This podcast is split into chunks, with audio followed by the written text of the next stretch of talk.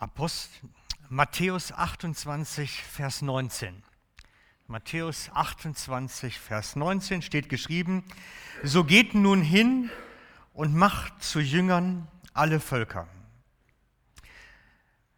Geht nun hin zu allen Völkern und macht zu Jüngern.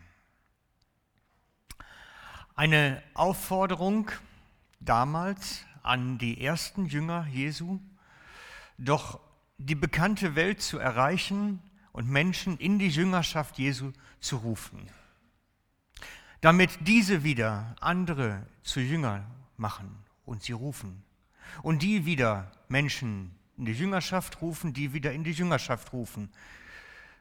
In unserer Gesellschaft ist das ein verbotenes Spiel, das Schneeballprinzip. Ihr habt vielleicht davon gehört. Aber das ist das Prinzip. Einer gibt es an den nächsten weiter und ruft und lädt ein. Und die, die sich auf dieses Abenteuer einlassen, bis heute erleben einen lebendigen Gott, einen Gott, der da ist, der leitet, der führt, der inspiriert, der auf ihr Leben einwirkt. Sie erleben den Heiligen Geist, der sie an die Hand nimmt und sie führt. Erleben wir das? Erleben wir Gott in unserem Leben so, als einen Gott, der wirklich mit uns ist, Schritt für Schritt in unserem Tag? Er wirkt an uns, durch uns in dieser Welt, aber er wirkt auch an uns. Das sind die zwei Dimensionen, die es gibt dabei. Er wirkt durch uns in die Welt hinein und an uns, an unserem Persönlichkeit, an unserem inneren Menschen.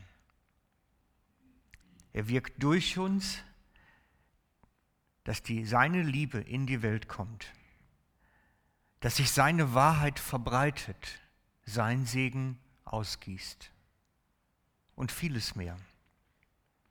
Aber er wirkt auch in uns, indem er uns tröstet, ermutigt, ermahnt, erzieht. Er verändert uns von innen heraus. Und von dem meisten, was da geschieht, merken wir gar nichts. Es läuft so. Es ist so normal. Jemand sagte mal, das ist der Obelix-Effekt. Als kleines Kind in den Zaubertrank gefallen und man gehört dazu. Vielleicht nicht so ganz, aber es ist zumindest ein Stück weit normal und natürlich, dass Gott mit uns unterwegs ist. Dass er mit uns auf der Arbeit ist, beim Einkaufen, bei der Hausarbeit, bei einem guten Buchlesen des Abends oder beim Gespräch am Küchentisch. Er ist da, immer, auch wenn wir es nicht bewusst wahrnehmen. Es ist so sehr mit unserem Alltagsgeschehen verflochten, dass es manchmal verschwindet. Vielleicht sogar meistens verschwindet.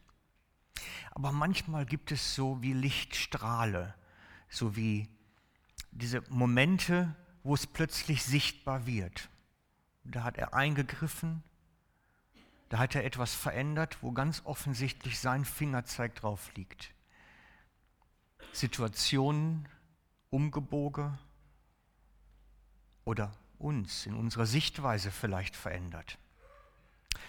Und von diesen überaus wichtigen Momenten sollen wir uns erzählen.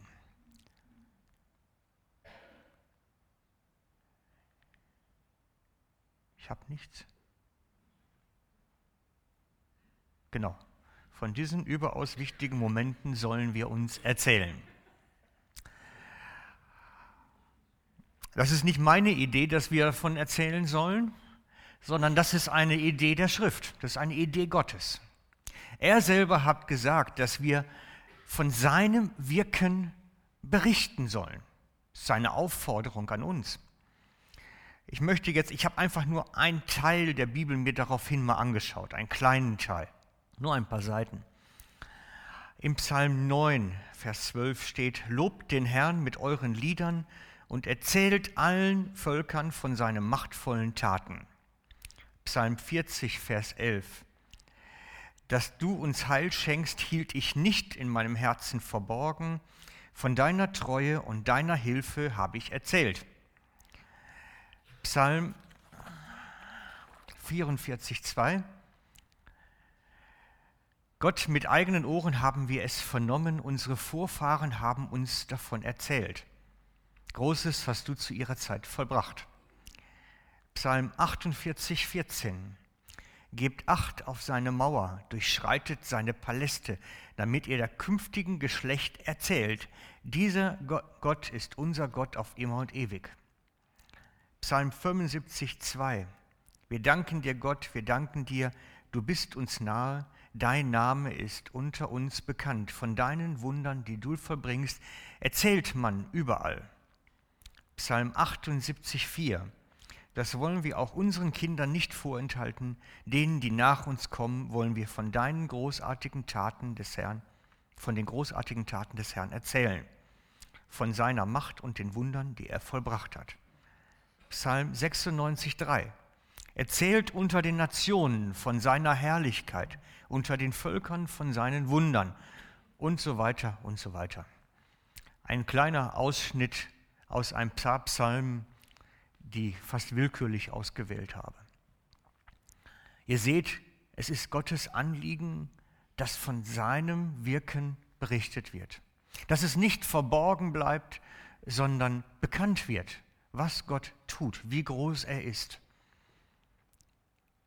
Und die Jünger haben das gemacht. Die Jünger Jesu haben sich das beherzigt und umgesetzt.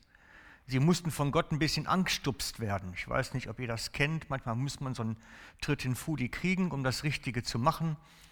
Und sie haben das auch so erlebt. Und zwar ist das die Situation, als die Jünger aus Jerusalem fliehen mussten. Doch die aus Jerusalem geflohenen Gläubigen verkündeten überall die Worte und Taten Jesu des Sohnes Gottes. Sie erzählten davon, sie berichteten in ihrer Welt von dem, was Jesus getan hat. Und so sind wir als Christen immer wieder aufgefordert, von dem zu berichten und erzählen, was Gott tut.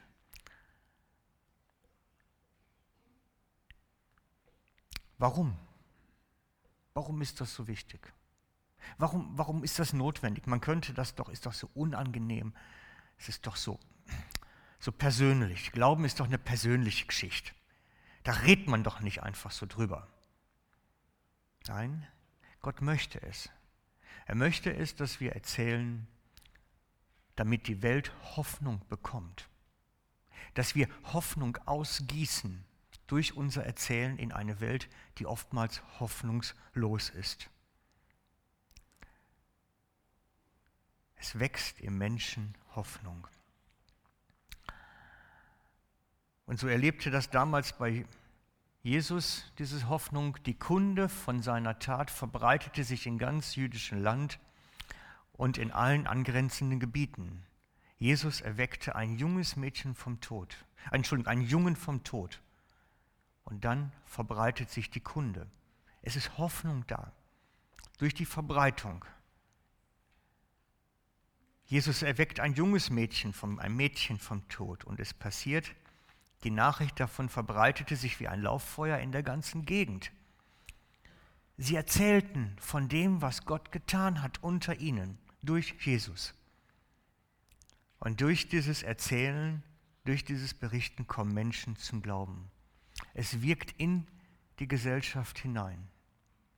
Unser Erzählen, unser Berichten und es wirkt auch an uns. Denn so wie wir den Menschen erzählen, predigen wir auch uns. Wir sagen, sprechen uns Wahrheiten zu und es macht in uns auch etwas. Es stärkt uns im Glauben damit. Und das wollen wir nun gemeinsam tun. Wir wollen uns berichten von dem großen Wirken Gottes in unserem Leben. Wie er an uns oder vielleicht durch uns oder in uns etwas getan hat. Und ich bin gespannt, was wir zu hören bekommen. Ich habe acht Personen, acht Zeugnisse bekommen für heute. Und ich bin gespannt, was dabei sein wird, weil ich kenne sie auch nicht alle. Ich kenne vielleicht ein paar Geschichten, die dazu gehören, aber noch nicht, was da mit dabei ist. Ich würde jetzt gerne als erstes, jetzt muss ich aufpassen, nicht, dass ich irgendwas vergesse. Nein, jetzt würde ich gerne als erstes Regula nach vorne holen.